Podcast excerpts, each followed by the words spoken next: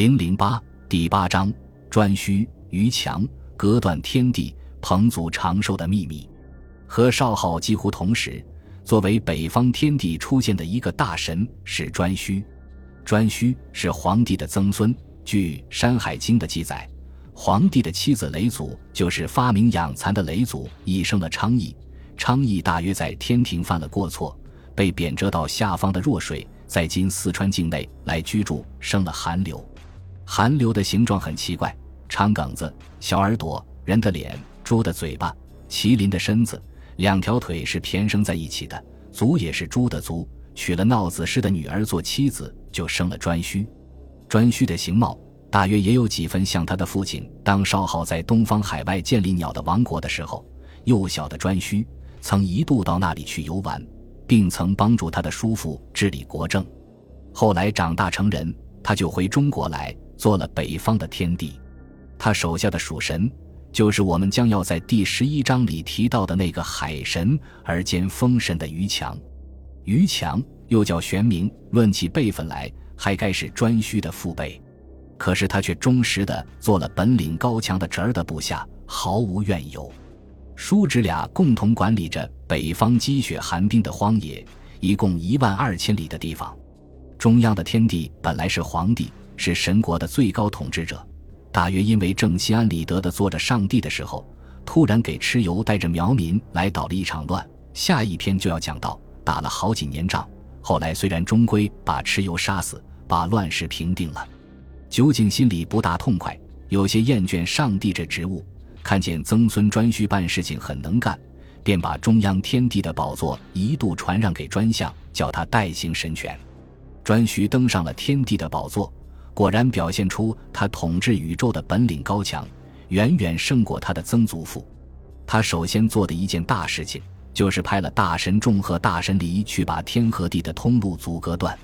原来在这以前，天和地虽然是分开的，但还是有道路可以相通。这道路就是我们在第四章里所讲的各个地方的天梯。天梯固然是为神人、仙人、巫师三种人而设，但下方也有许多勇敢智慧的人民，凭了他们的智慧和勇敢，也可以攀登天梯，直达天庭。所以春秋时候，楚昭王问大夫关射父说：“我看见《周书》上这么记载着。”说众和离就是隔断天地通路，叫天和地不相通的人，这怎么解释呢？照这样说来，若是众离不隔断天地的通路，岂不是下方的人民都可以上天了吗？这个天真的问题，恰好说明了古代神话的真相。的确是这样，那时天和地是有道路可以往来的，人民有了痛苦，可以直接到天上去向神诉说，神也可以随随便便的到人间来游玩。人和神的界限并不是很严格的，可是很不幸，据有的书上说，天上出了一个恶神叫蚩尤的，就利用这机会偷偷到下方来煽动下方的人民跟他造反。当初南方的苗民独不肯跟从他，蚩尤就制作了种种残酷的刑罚来逼迫苗民跟从他。久而久之，苗民受不过这种种酷刑，又兼眼见行善的受罚，作恶的有赏。就渐渐在罪恶的空气里泯灭了善良的天性，都跟着蚩尤做起乱来了。这一变就变得比一般最初跟蚩尤作乱的人都要凶。那目的恐怕就是要帮助蚩尤夺过上帝的神座。这样一来，据说大多数善良的百姓因此便首先遭受了他们的祸害。于是那些无辜被杀戮死掉的冤魂，都跑到做上帝的皇帝面前去诉冤。皇帝派人去查了一查。果然查出蚩尤的罪恶实在臭不可当，为了保护善良百姓，皇帝就点其天兵天将到下方去给蚩尤一场痛脚。结果蚩尤被诛，剩下少数的子仪再也不成不足，完成了上帝的天讨。到了颛顼继承皇帝做了上帝，这场变乱的教训使他思考着，觉得神和人不分出界限，混居在一起，总是弊多利少的。将来难免没有第二个蚩尤起来煽动人民和他作对，于是他便命他的孙子大神众和大神离去把天和地的道路阻隔断，叫人上不了天，神也下不了地。虽然大家牺牲自由，却维持了宇宙的秩序和安全，应该是公认的好办法。从此，大神众就专门管理天，大神离就专门管理地。大神众和大神离遵命行事，各伸出一双毛三三的硕大无朋的手臂，一个把天托起来，尽力往上掀；一个把地按捺住，努力朝下按。这么一来，天就渐渐更往上升，地就渐渐更朝下降。本来是相隔不远的天地，就相隔得老远老远的了。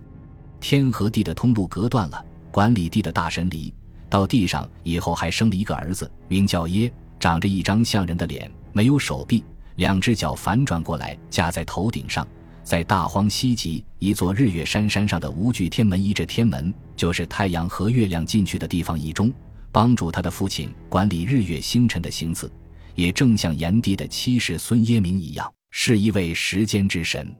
这样一来，神人不杂，阴阳有序，人间天上。据说都个保平安了。自从隔断了天和地的通路，天上的神偶然还可以私下凡间来，地上的人却再也没有法子上天去了。人和神的距离一下子就拉得很远。神只是高高的坐在云端，享受人类的牺牲和献祭；而人类有了痛苦和灾难，神却可以不闻不问，让他们各自去忍气吞声。神和人有距离，影响到下方。人和人慢慢的也有了距离，一部分人努力往高处爬，变成了地上的统治者；大部分人却被压在底层，成为少数人的奴隶。种种的不幸已经来到人间，大地上渐渐笼罩上了一片阴影。身为上帝的专需，对于下方人民的痛苦，似乎并不怎么顾念，因为至今我们就在历史书上也还没有找到他顾念人民的事实。倒是从有些传说看。他可还是很讲究礼法的。据说他曾经定下这么一条重男轻女的法律：妇女们在路上碰见男子，一定得赶快让路；若是不然，就得把他拉到十字街口去，叫巫师们敲钟击磬，做起一场法事来，拂除他身上的晦气。可怜的倒霉女人受了这番作弄，以后自然提高警惕，碰见男人就会像见了鬼一样，回头就跑。立法者心里还洋洋得意。以为用这种办法来压制妇女真是妙呢。又据说那时候有两兄妹结婚做夫妇的，他在盛怒之下，便把这一对乱伦败德的男女流放到崆峒山的深山去，没有食物，饥寒交迫，两个人只得互相紧紧地抱着，饿死在深山穷谷之中。后来偶然飞来了一只神鸟，一可能是海神而兼风神的于强吧，看见这一对情人死得可怜，便去衔来了不死之草。覆盖在他们身上，过了七个年头，他们都又复活了。可是复活后的他们，身子早已经粘连在一处，成为两个头、四只手和四只足的怪人。以后他们生下的子孙也是这般模样。于是这些怪人就自成一个部族，叫做蒙双氏。人民对于这位非常重视秩序和讲究礼法的天帝，观感似乎并不怎样好。因为传说中他的不孝的儿子独多于其他的天帝，据说他有三个儿子，生下不久都死掉了。一个去居住在江水，变作虐鬼，散布疟疾病菌给世间，叫人一碰上就会害寒热，打摆子；一个去居住在弱水，变作魍魉，一只魍魉，形状像三岁的小孩子，红眼睛，长耳朵，黑中透红的身体，一头漂亮的乌油油的头发。最喜欢学人的声音来迷惑人们，还有一个便变做小儿鬼去居住在人家的屋角，专门教人生疮害病和惊吓人家的娃娃。三种鬼都是害人的东西，也都在上章中所述的被方向是驱逐的众异鬼之列。宫廷中逐役是那么一种隆重的仪式，民间逐义的成臣其实也不减于宫廷。农村的人到了腊月八日这天，也都打着细腰鼓，搬着金刚力士。由一个头戴鬼脸壳的壮汉率引着，把这些给人带来疾病灾祸的鬼怪赶逐到远方去。除此而外，颛顼还有一个儿子，叫做陶物，更是凶顽无比。他又叫傲狠，又叫南训。从这些不同的名字中，也就可以想见他的为人了。这陶物据说就是一只猛兽，形状像老虎而比老虎大，遍身长着两尺多长的长毛，人的脸，老虎的足，猪的嘴和牙齿。尾巴长有一丈八尺，逞着他野蛮凶暴的性情，任意在荒野之中胡作非为，简直没法制止。